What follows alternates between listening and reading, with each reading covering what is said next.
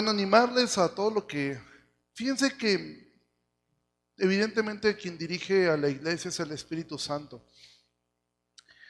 Y desde la escuela dominical, los avisos y lo que vamos a ver el día de hoy. Miren, yo esta semana estuve orando mucho por este mensaje y, y de verdad oro que el Señor use este mensaje y nos, nos recuerde, em, nos recuerde lo que es ser cristianos, nos recuerde lo que es la iglesia. Hoy veíamos en la escuela dominical y el pastor Armando terminaba con un, con un ejercicio para aplicar lo aprendido. Y, y el versículo era Apocalipsis 3:20, cuando eh, dice a la carta que Jesús estaba a la puerta y llamaba. Y dice, cualquiera que oyere mi voz y abriere la puerta, yo entraré con él y cenaré con él y él conmigo. Y analizábamos que, bueno, aunque es un texto que comúnmente hemos mal empleado para, para fines evangelísticos, la realidad es que el texto le está hablando a una iglesia. Le está hablando a una iglesia. Sí, ahí está. Yo creo que ya va a ser tiempo de comprar otro. Sufre el administrador cada que decimos cosas así. Pero este, pero bueno. Este, entonces yo espero que esto el Señor lo, lo pueda usar y quiero usar la escritura. Entonces vamos al libro de Gálatas, que es donde estamos, Gálatas capítulo 4. Y esta vez quiero empezar en, en el versículo en el versículo 19 y vamos a irnos de ahí y vamos a, a ver los demás versículos. Gálatas 4, versículo 19 dice, hijitos míos, por quienes vuelvo a sufrir dolores de parto, hasta que Cristo sea formado en ustedes. Quisiera estar con ustedes ahora mismo y cambiar de tono, pues estoy perplejo en cuanto a ustedes. Miren, Hemos visto que Pablo, y lo decía el pastor Armando la semana pasada cuando veíamos las epístolas, en la epístola a los Gálatas, Pablo ni siquiera saluda a la iglesia, inmediatamente va, tiene un tono muy duro. Pero en el capítulo 4, Pablo está llegando a una parte ya muy tierna, donde él se conmueve y vean la ternura con la que Pablo le habla a, a esta iglesia, les dice, hijitos míos. Y yo quiero que esta, este, esta este mensaje tú lo tomes desde el corazón de un pastor, que es Pablo. Desde el corazón de un pastor inspirado por el Espíritu Santo, hablando a una iglesia que se estaba enfriando debido a que estaban dando entrada a un falso evangelio, un evangelio de obras. Pero Pablo en medio de su enojo, Pablo en medio de su... porque les dice, quisiera estar con ustedes y cambiar de tono, pero estoy perplejo y yo quisiera que este mensaje nosotros lo escucháramos así, como un mensaje pastoral, con amor a cada uno de nosotros, de un pastor diciéndonos, hijitos míos, quiero que Cristo sea formado en ustedes, porque realmente estoy perplejo en cuanto a ustedes. Miren, nosotros como iglesia hemos pasado distintas etapas, hemos pasado etapas muy duras, Em, en las cuales creo que hasta el día de hoy seguimos, seguimos eh, luchando con, con esas em, cosas que fueron quedando, ¿sí? Y nuestra iglesia, esta es una visión eh, que compartimos eh, como, como pastores, creemos que nuestra iglesia de, de unos años acá, después de la pandemia, hemos entrado en un estado a veces un poco como de hasta de estancamiento. Y por esto mismo es que creo que este texto nos va a ayudar mucho.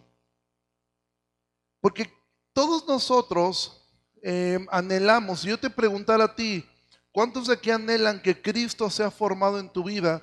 Y yo te dije, levanta tu mano, yo pienso que todos ustedes y yo levantaríamos la mano. Todos deseamos que Cristo sea formado en nosotros. Eso es la razón por la cual se supone que venimos a la iglesia.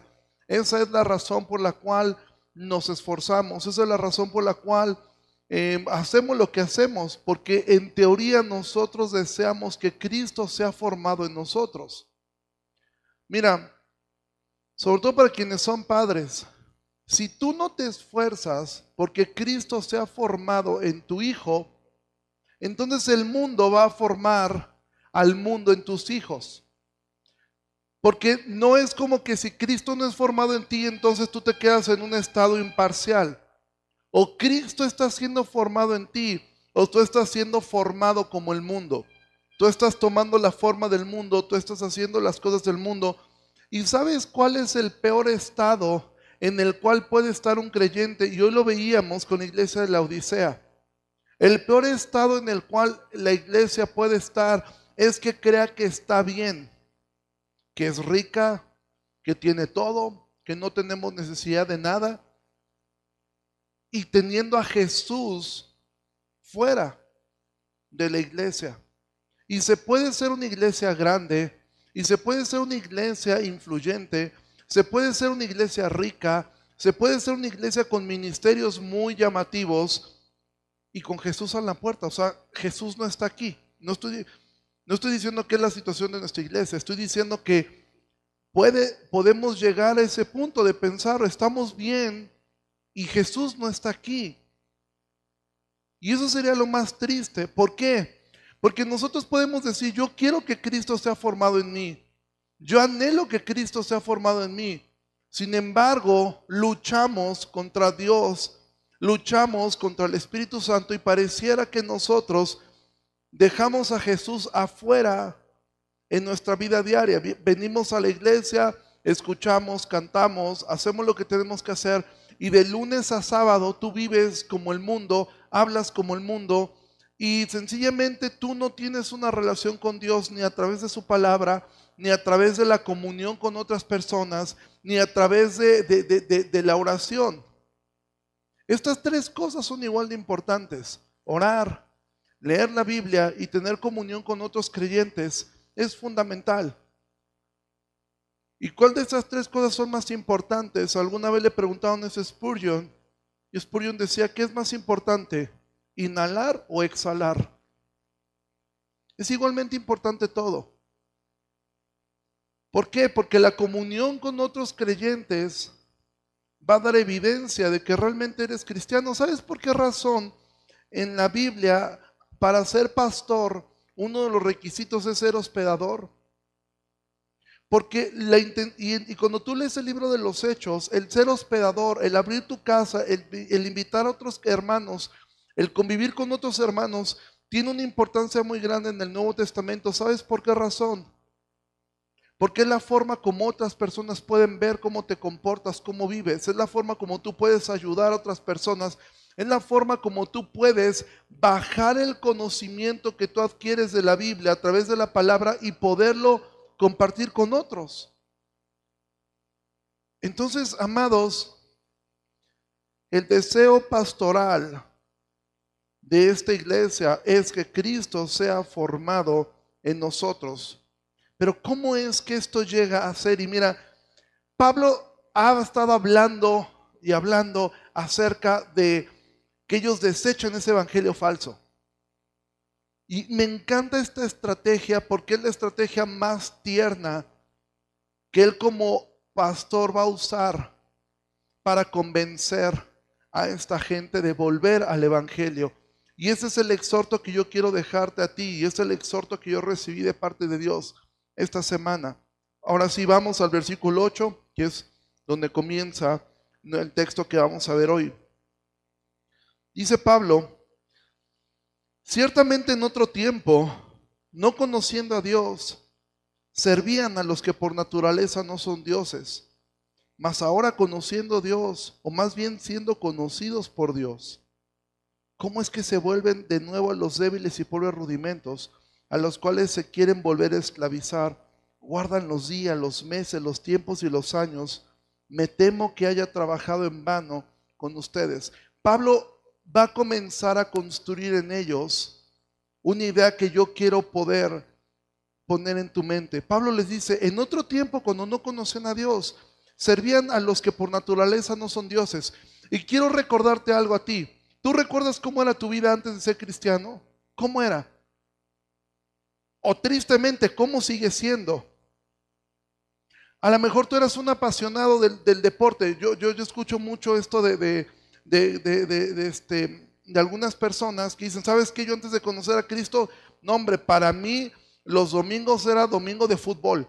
Sí, entonces yo jugaba en un equipo, íbamos y para mí el domingo era un día inamovible porque era el día que yo jugaba fútbol. O sabes qué, yo era un apasionado de esto, yo hacía esto. Y tú recuerdas cómo eras disciplinado para las cosas que te gustaban. ¿Cuánto tiempo tú dedicabas para un deporte, para un, em, para un arte, para tu propio trabajo? ¿Tú recuerdas las horas que tú invertías? ¿Cómo te esforzabas?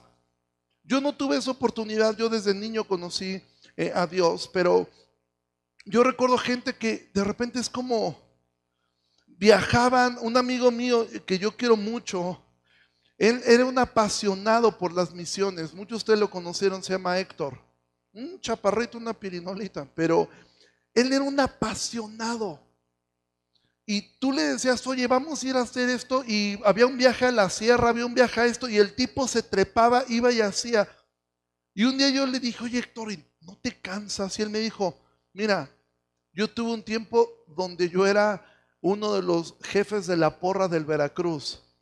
Yo viajé en autobús hasta Tijuana, no en ADO, en un banderilla.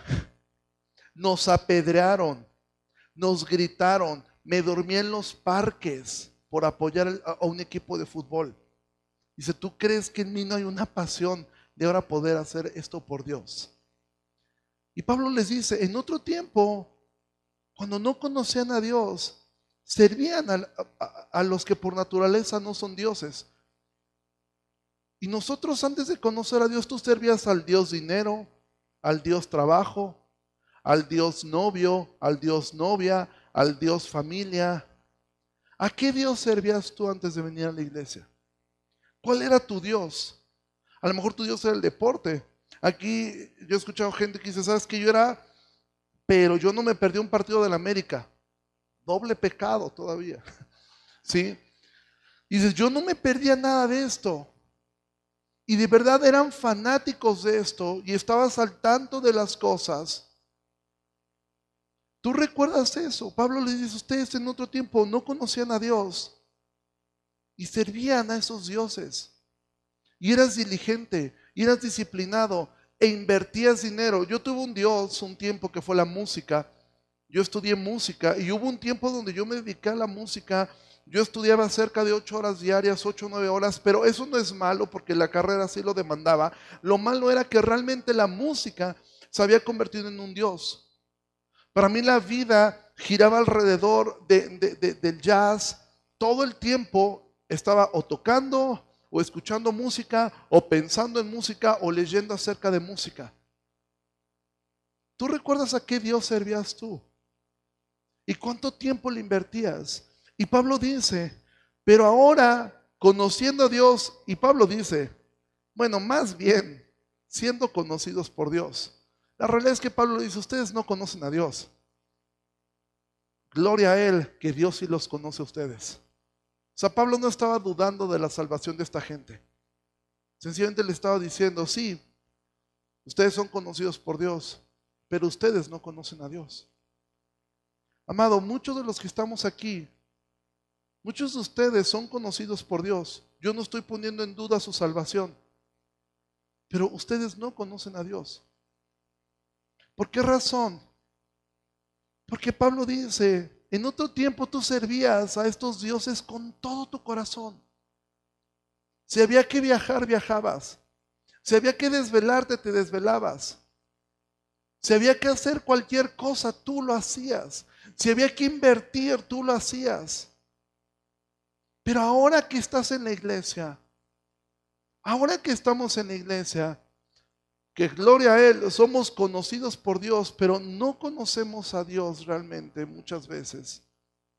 Dice Pablo, se vuelven a los débiles y pobres rudimentos a los cuales se quieren esclavizar. Y tú dices, bueno, nosotros no queremos ir a las obras de la ley. No, pero ¿sabes cuáles son los, estos pobres rudimentos a los cuales volvemos a esclavizarnos? Volvemos a las mismas cosas y a poner a Dios, a poner la iglesia, a poner las cosas de Dios en un segundo plano. ¿Por qué?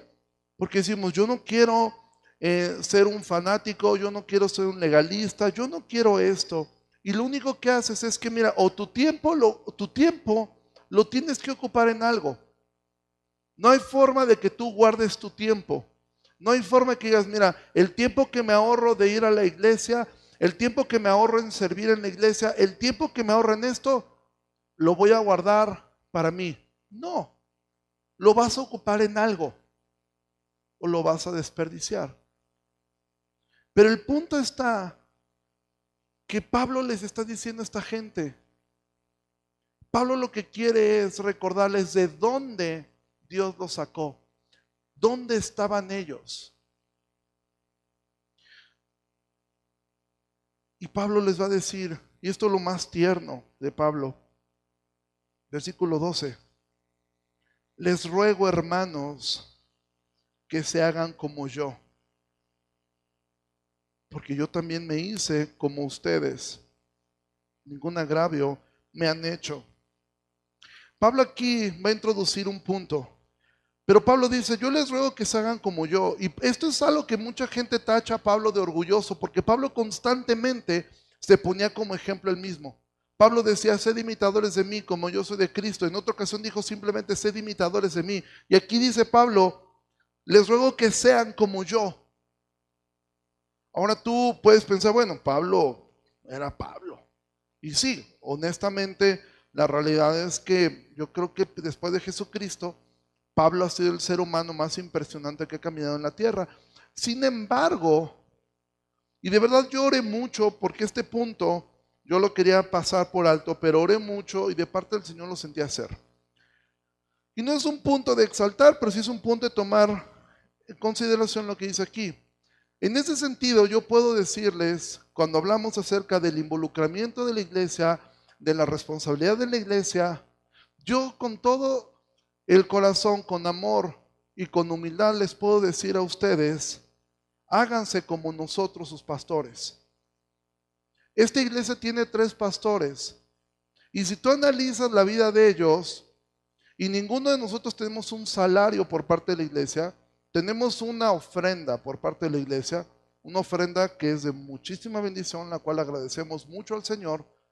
Sin embargo, evidentemente con esa ofrenda ninguno de nosotros tres viviría. Sí, es meramente una ofrenda la cual agradecemos al Señor. Eso tendrá aproximadamente un año que recibimos esa ofrenda, más o menos. Un año, quizá un poco más. ¿sí? Antes de ese tiempo ustedes vieron a sus pastores sirviendo en esta iglesia igual que ustedes, sin recibir un salario. ¿Sabes quiénes son los primeros en llegar aquí? Tus pastores. ¿Sabes quiénes son los últimos en llegar aquí? Tus pastores. ¿Sabes quién? Los que venden a la oración los miércoles. ¿Sabes quién pone las sillas ese día y limpia este lugar un poquito? Porque la limpieza se hace los días viernes. Tus pastores. ¿Sabes quién puso esto que ves aquí? tus pastores con la ayuda de, varios hermanos que vinieron ese día. En ese sentido, ustedes han tenido un buen ejemplo de lo que es servir a Dios. Y yo quiero aún ponerlos a, mis pastores, a Claudio y a, Armando también, porque yo sé que muchos pueden mirarme a mí y decir, bueno, tú eres soltero y pues prácticamente te puedes dedicar eso. Y sí es cierto. Pero aquí tenemos una persona, uno de nuestros pastores es catedrático en la universidad y aparte tiene un consultorio. Tenemos otro de nuestros pastores que tiene tres hijos. Una, evidentemente, los dos tienen esposa. Tiene un trabajo de 9 a 6, de lunes a viernes, y aún así sacan tiempo para atender grupos pequeños, atender consejerías, atender los tiempos que hay que venir a la iglesia, atender las necesidades y aún así algunos se molestan cuando no son atendidos. Y yo entiendo esa molestia. Sin embargo, amados, el día tiene 24 horas. Yo a veces no me explico cómo algunos de ellos lo han hecho. Ahora tú dirás, ay, ¿por qué están exaltando al hombre? No, yo estoy haciendo lo que Pablo está haciendo. Aquí no tenemos a Pablo. Si Pablo estuviera aquí parado sería un quizá un poco más incómodo, porque Pablo nos estaría diciendo, sean como yo. Y Pablo podría decirle como, como les dijo los, a, los, a, los filipenses y darnos todo un esquema de lo que él era y de lo que él es y de lo que él hace. Entonces lo estoy haciendo porque el texto me invita a hacerlo y porque esto yo quiero poner en ustedes esto, este sentir que Pablo quiere expresar. Porque Pablo no les dice esto como presunción. Pablo, ¿sabe lo que Pablo quiere hacer con ellos? Poner un contraste. ¿Se acuerdan cómo eran ustedes antes, cuando estaban en esclavitud? Cuando iban camino al infierno. Pero ahora quiero que recuerden algo más hermoso. Versículo 13. Pues ustedes saben que a causa de una enfermedad del cuerpo les anuncié el Evangelio al principio. Y no me despreciaron ni desecharon por la prueba que tenía en mi cuerpo. Antes bien me recibieron como un ángel de Dios, como a Cristo Jesús. Pablo les va a recordar cómo es que ellos conocieron el Evangelio. ¿Sabes qué es el primer amor? El primer amor, eh, a veces tenemos una, una mala idea de lo que es el primer amor. Pensamos que el primer amor es ese momento cuando tú te convertiste a Cristo y todo era lindo. Sí, eso es parte del primer amor, pero cuando tú lees Apocalipsis, donde le dice a la iglesia de Éfeso que tengo contra ti que has dejado tu primer amor, el autor, que es directamente Jesús, ¿sí? a través del apóstol Juan, el primer amor es servir a otros, amar a otras personas. Pablo lo que hace aquí es recordarles cómo eran ellos cuando recibieron el Evangelio. Y él lo que les dice, ustedes servían a otros. Y él se pone de ejemplo, me sirvieron a mí, pero esto era lo que ellos hacían entre ellos. Se servían entre ellos. Y Pablo pregunta, versículo 15, ¿Dónde está esa satisfacción que experimentaban? Porque les doy testimonio de que si hubieran podido, se hubieran sacado los ojos para dármelos. Me he hecho pues enemigo de ustedes por decirles la verdad. Y esta es la pregunta que yo te quiero hacer hoy. ¿Dónde está la satisfacción que tú experimentaste cuando llegaste a Cristo? ¿Dónde la perdiste? ¿Dónde perdiste la satisfacción? ¿Cuándo fue que la iglesia y las cosas de Dios dejaron de ser tan secundarias? ¿Cuándo perdiste eso? Dios en Jeremías, ¿sabes cómo se los expresa Israel? Dios le dice a Israel, qué mal hallaron en mí. Qué mal hallaron en mí. Pablo lo que les dice a ellos es, ¿dónde está esa satisfacción que experimentaban? Me hice su enemigo por decirle la verdad. La iglesia te chocó, la iglesia se te hizo cansada porque te expone la verdad. Se te hizo cansado venir a un estudio bíblico entre semana porque te escuchas nuevamente la verdad. Se te hizo cansado venir a una reunión de matrimonios porque escuchas la verdad. Se te hizo cansado venir a servir porque miras la verdad. Muchos de ustedes quizás dices, es que solamente nosotros hacíamos las cosas. Y eso es una verdad. En todas las iglesias siempre es un grupo muy pequeño. Los gringos que les encanta hacer estadísticas de todo dicen que el 15% de la iglesia es el trabajo de, hace el trabajo de todos. Y eso es casi siempre así. Casi siempre es un grupo pequeño el que termina haciendo el trabajo de todos.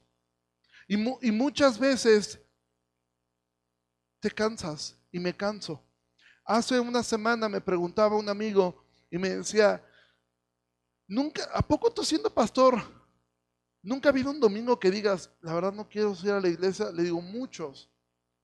Hoy fue un domingo de esos. Hoy me costó mucho trabajo salir de la cama. Me costó mucho trabajo y hubo un momento donde no quería. Después me acuerdo que me toca predicar y ya se me pasa, pero también lo vivimos. Y si tú le preguntas a tus pastores si alguna vez han, han tenido un domingo que no han querido venir a la iglesia, la respuesta es sí. Y, si te dice que no, te está mintiendo. ¿Sí? Igual que tú. Solamente hay una diferencia. Que muchos de ustedes cuando no quieren venir sencillamente no vienen. en nosotros y en muchos de los que estamos aquí, a pesar de a veces no querer estar aquí, no hablo de pastores, hablo en general de todos, es cuando tú tienes una disciplina de yo tengo que hacer esto. Me encantó lo que escuché del pastor Juan Manuel Vaz. Eh, y él hablaba acerca de, de, cómo la iglesia reformada a veces se vuelve tan, tan legalista y juzgamos a nuestros hermanos pentecostales o carismáticos. Y él pone un ejemplo y dice, de repente escucho un hombre que decía, que le dijo al hermano, yo me despierto a un hermano carismático. Dice, yo ahora estoy haciendo una disciplina de pararme a las tres y media de la mañana a orar por lo menos una hora. Dice, y por ahí alguien podría pensar, ¿y qué tiene de espiritual si Dios te escucha a las tres o a las siete o a las nueve? Y me encanta lo que él dice. Hijo mío, tú no oras ni a las 7, ni a las 9, ni a las 11. Y ese pero hay personas que dicen, no, yo quiero golpear mi carne y mi carne quiere estar en la cama, pero yo decido pararme a las 3. ¿Hay algo más espiritual? ¿Dios te escucha más a las 7 de la mañana? No, Dios te escucha igual. El punto es que tú te acuerdas cuando tú conociste a Dios y de repente pasaba en una, en una madrugada que tú te despertabas a orar pensando, creo que es Dios, y a lo mejor ni era Dios, pero era tu deseo de orar. Y tú te despertabas de temprano. ¿Tú te acuerdas cuando comenzaste a servir, quizá en otra iglesia? Porque algo que nos pasa en las iglesias reformadas o de este índole es que eh, venimos, me incluyo yo, venimos con tantos traumas y abusos de otras iglesias que decimos, no quiero que me vuelva a pasar y después nos acomodamos y decimos, no, pues está más cómodo así. Pero tú te acuerdas la pasión que tú tenías cuando llegaste a Cristo. ¿Te acuerdas eh, eh, la satisfacción que te daba que el pastor te dijera, nos puedes venir a ayudar a pintar la iglesia? Eso era un honor.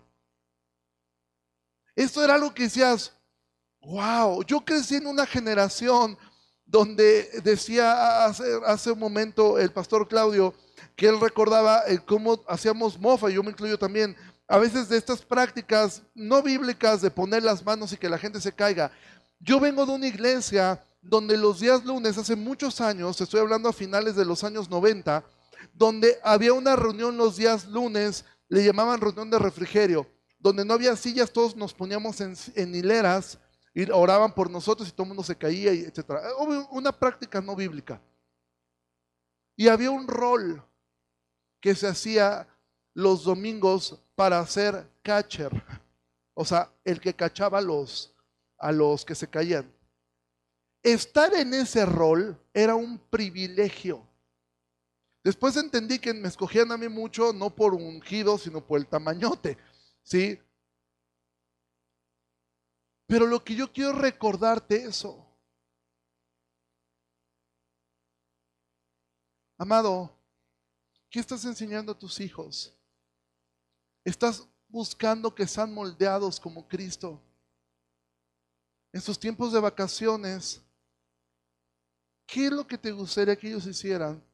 ¿Tú estarías consciente si me encantaría que pasaran una semana en la iglesia a ver qué pueden hacer, pinten, hagan algo? Porque vuelvo, como he mencionado en otras veces, tenemos nosotros la IBEG se ha vuelto en gran medida una iglesia con gente en la banca que puede mirar claramente los errores y las deficiencias que tenemos, y tenemos muchas. El punto está, ¿cuándo vas a salir de la banca y te vas a integrar? ¿Cuándo vas a decir, oye, estoy viendo esta necesidad? Créeme que también nosotros las vemos, ¿eh? Si tú me preguntas, oye, ¿Cuándo piensan pintar esto? Nomás se arrancaron y dejaron esto a la mitad. ¿Cuándo piensan arreglar esto? ¿Cuándo? Es que nos han dado cuenta que hay goteras. Sí, sí nos hemos dado cuenta, porque ¿sabes quién las limpia? Nosotros. Y Omar, cuando una le tocó que un charco con hasta un gato ya ha hecho una cama aquí en la batería. Claro que las vemos. Pero ojalá hubiera alguien que dijera, oye, yo puedo venir a ayudarte a hacer esto, yo puedo venir a ayudarles a hacer esto, o yo puedo apoyar con esto.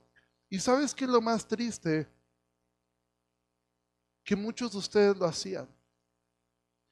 ¿Sabes cuál es el problema de la iglesia en Gálatas? Esto es lo que Pablo los quiere llevar a ellos. Pablo entiende, ¿sabes cómo se vence el pecado? Cuando a mí han llegado adolescentes, jóvenes o aún adultos, y me dicen, tengo un problema con la pornografía. Uno de los pecados más difíciles de vencer es eso. Es muy complicado. ¿Por qué razón? Porque es un pecado oculto, es algo que se hace en lo oculto, es algo que a veces pueden pasar años y nadie lo sabe. Y por eso se hace tan difícil. Aparte que es un pecado mal visto, pero al mismo tiempo es como, pues bueno, mientras no le hagas daño a nadie, pues... Y cuando llegan a veces, es que no sé cómo vencer este hábito, no sé cómo vencer este pecado. Hay muchas formas prácticas, oramos, evidentemente puedes poner eh, controles, puedes poner eh, muchas cosas, pero ¿sabes realmente qué es lo único que puede vencer ese pecado? Y en general el pecado, ¿sabes cuál es? David lo dice, David cuando escribe el salmo donde él se arrepiente por haber adulterado con Betsabé, en ninguna parte él menciona tan claramente, perdóname porque asesiné a un hombre, perdóname, no, porque David entendía algo. Eh, David ora y dice, vuélveme el gozo de mi salvación. ¿Sabes cuál es la solución a tu pecado? Que tú vuelvas a la alegría que te produce ser cristiano. Y eso es exactamente lo que Pablo está queriendo llevar a esta gente. Les dice, ¿se acuerdan cómo eran ustedes antes de ser cristianos? ¿Y se acuerdan cómo eran ustedes cuando recién conocieron a Dios? ¿Se acuerdan la satisfacción que había en ustedes? Si la recuerdan. Pablo les dice, ¿Se acuerdan cómo servían ustedes al grado de si, si, se tenían que sacar los ojos, se los hubieran sacado?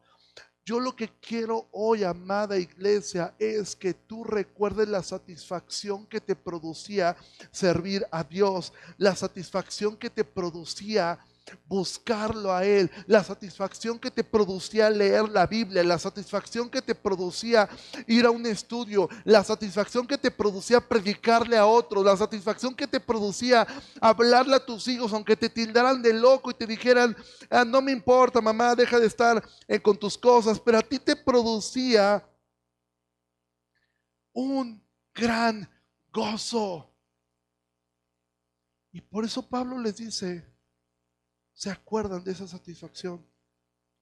Pablo les dice en el versículo 17, tienen celo por ustedes, pero no para bien, sino que quieren apartarlos de nosotros para que ustedes tengan celo por ellos. Está hablando de los judaizantes. Bueno es mostrar celo en lo, en lo bueno siempre y no solamente cuando estoy presente con ustedes. Pablo les dice, ¿sabes qué? Y este es otro de los grandes enemigos que tenemos nosotros. Cuando tú empiezas a escuchar a otras personas de fuera de la iglesia o a veces dentro de la iglesia, mira cómo están las cosas, es que ve. ¿Sabes? Una de las razones por las en las que se envolvió mucho de la causa de muchas personas que decidieron irse de, la iglesia era, es que nosotros queremos, buscamos la verdad. Y aparentemente es un celo. Pablo dice, tienen celo por ustedes, pero no para bien, porque quieren apartarlos de nosotros. Cualquier persona que venga a decir tal o que cuyo fin sea apartarte de la comunión de la iglesia, no viene de Dios no viene de Dios.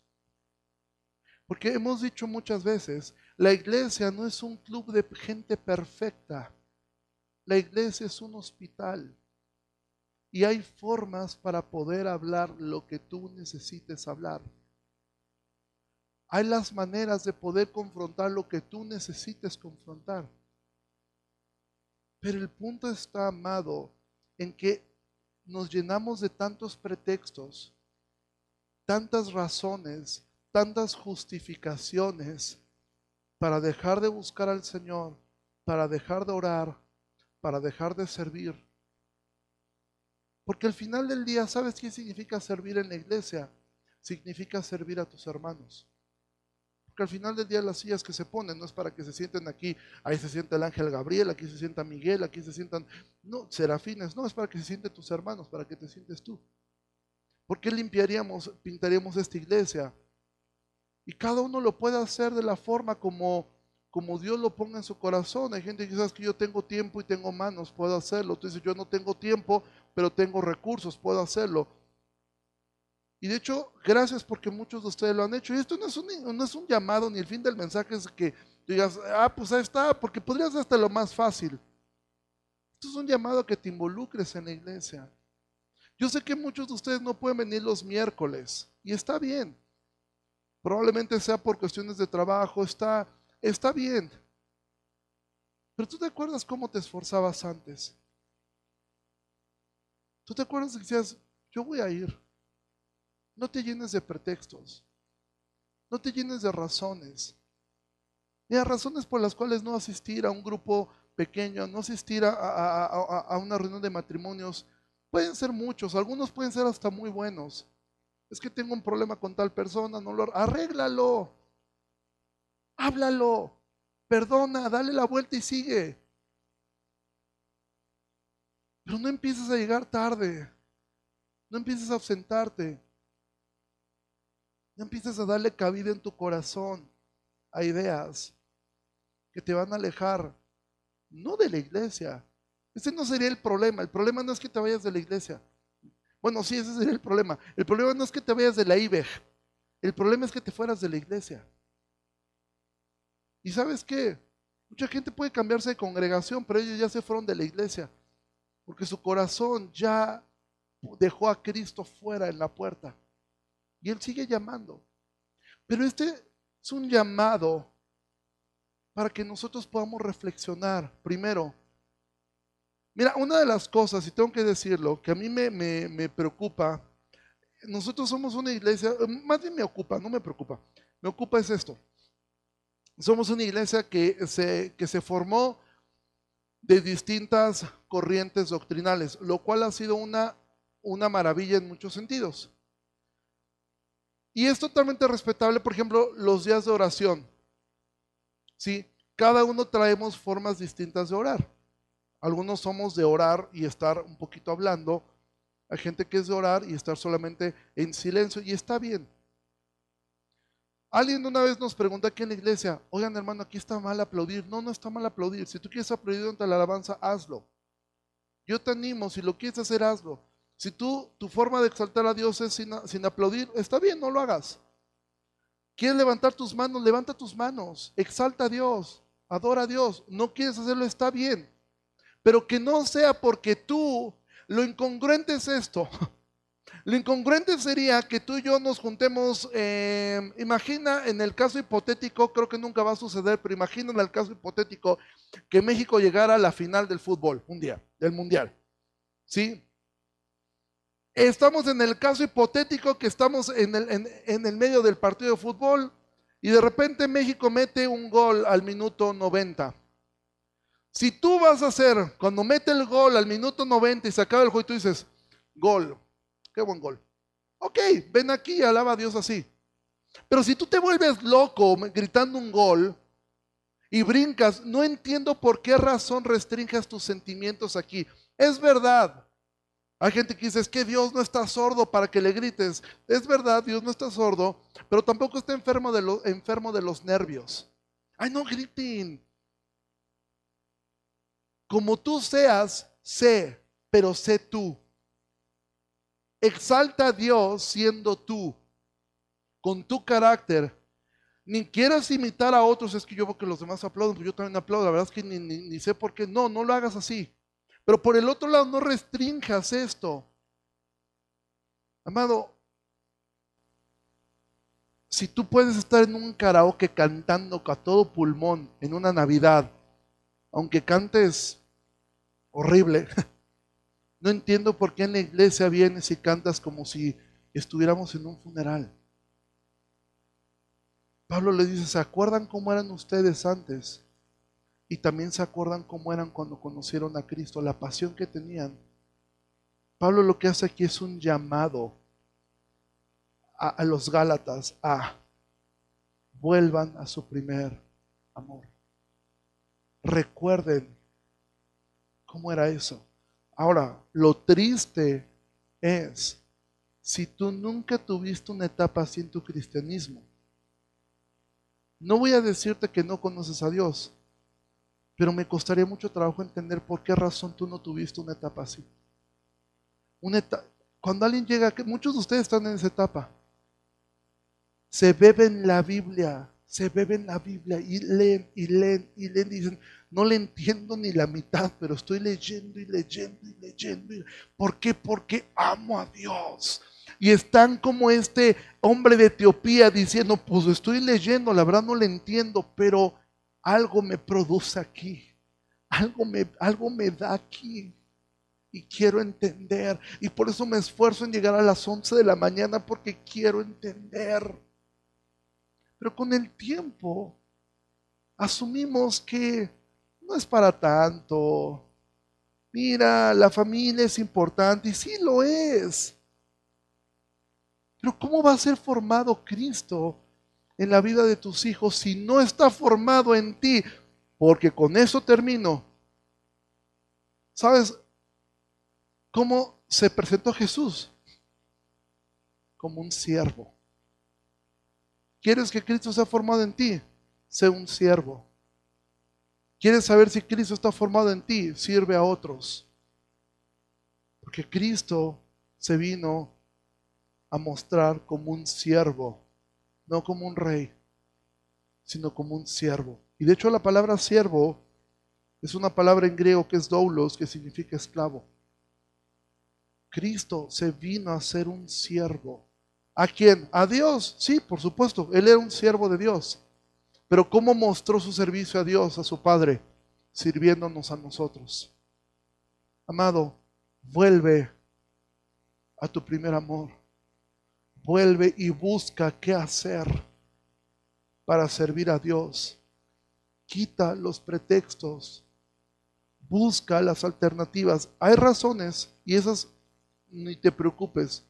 Hay razones a veces de enfermedad, hay razones a veces de prudencia. Hay algunos sabes que el miércoles, la verdad, vivo fuera de la ciudad. Bueno, hay una prudencia. Pero al final del día, simplemente recuerda cómo eras tú cuando querías hacer algo. ¿Sí? Cuando dijiste, ¿sabes qué? Va a haber tal cosa, a mí no me importa. Yo ahora que fue una serie de conciertos eh, de una artista muy famosa en México, yo conocí una persona que hizo cualquier cantidad de tonterías para poder llegar a, ese concierto. Durmió días, días afuera del, del Foro Sol para intentar conseguir un boleto. Al final lo consiguió. Gastó un montón. Pablo lo que dice, ¿se acuerdan cuando servían otros dioses? ¿Se acuerdan qué satisfacción les producía después servir a Dios con esa pasión?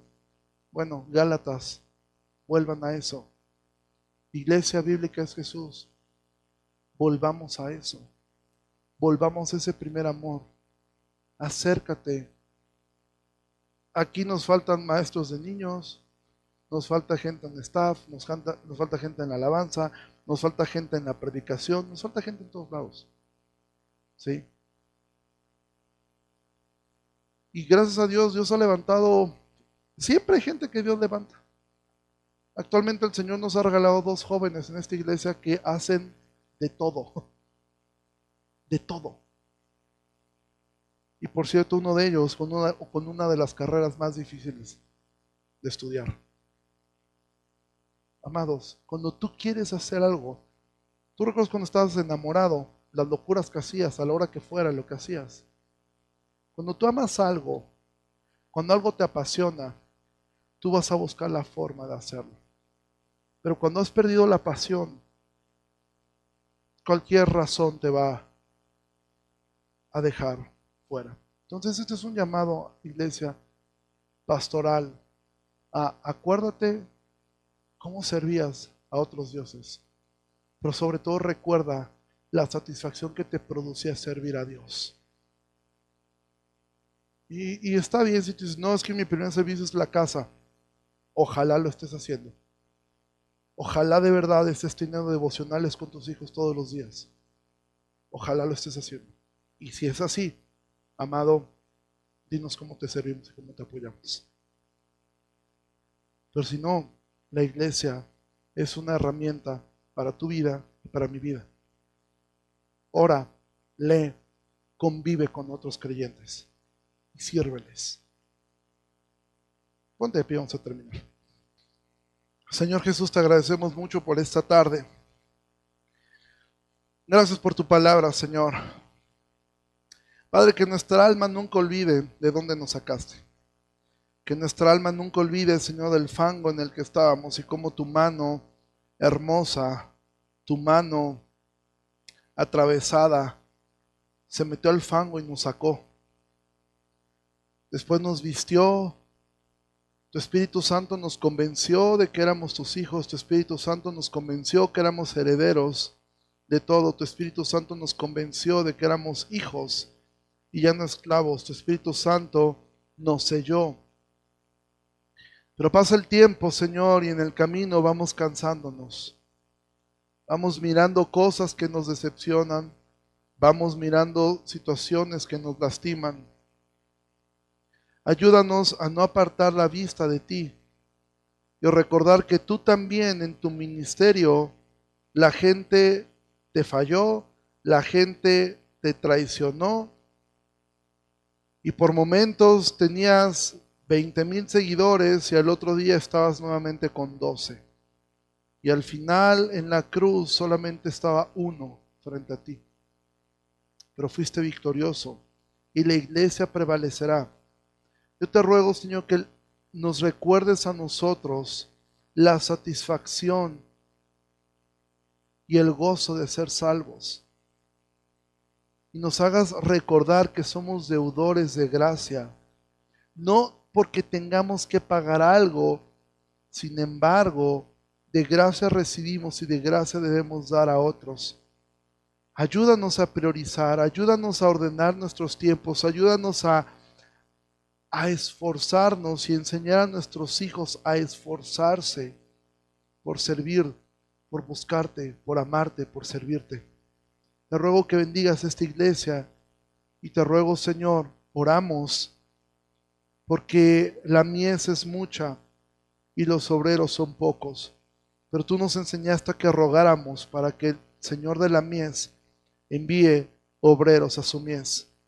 Oramos, Señor, por nuestros pastores, oramos por, por sus vidas, por sus familias, oramos por cada servidor en esta iglesia, oramos porque tú levantes diáconos en esta iglesia, que es algo que nos hace mucha falta. Señor, danos diáconos, Señor, a esta iglesia y provee gente que quiera servir a esta iglesia. Ayúdanos, Señor, a ser una iglesia que no te deje fuera o peor, Señor, ser una iglesia que haga todo tan pulcramente y doctrinalmente, pero que olvidemos nuestro primer amor. Recuérdanos la satisfacción que era asistir a la iglesia, servir a mis hermanos, ver a mis hermanos, convivir con ellos. Te pedimos todo esto, Señor, en el nombre de Jesucristo. Amén. Iglesia, que pase una excelente tarde. Dios le bendiga mucho. Nos vemos la siguiente